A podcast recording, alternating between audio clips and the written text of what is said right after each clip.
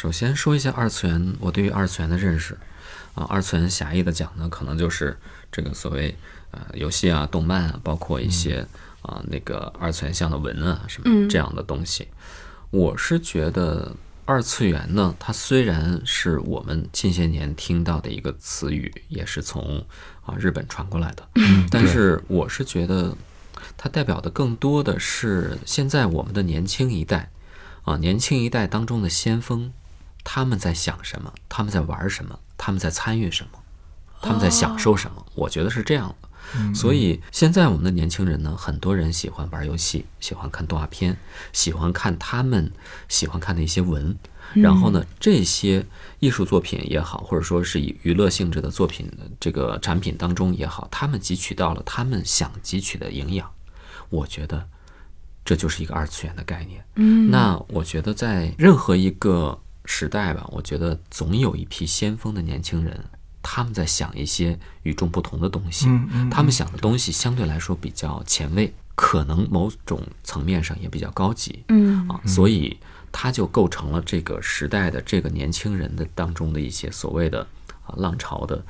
弄潮儿，所以我觉得各个时代都可以说是有这种二次元的，比如说可能回到九十年代，很多人比较前卫的话，可能就是摇滚。摇滚乐啊，如果再回到八十年代，可能是路边吉他队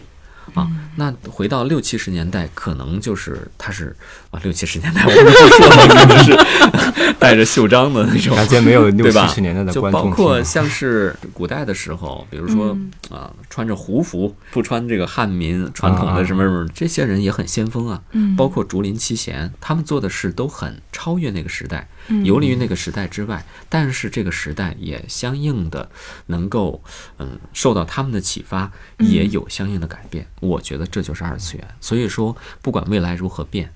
也许二十年以后，我成为老人，你们成为中年人的时候，呃，那个时候你们再去看，呃，那个时候的年轻人，比如说啊，二零一零年出生的，嗯二零二零年出生的人。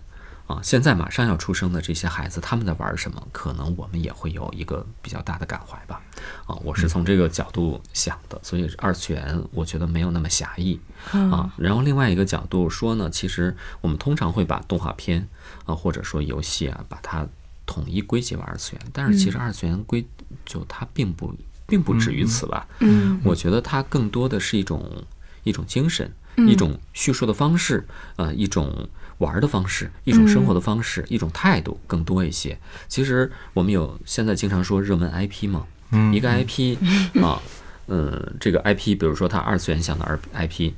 那二次元向的 IP 拍了真人剧，它就变成三次元了吗？嗯真人并不是三次元跟二次元界定的唯一标准。啊，对，所以其实它都是二次元产业链的一环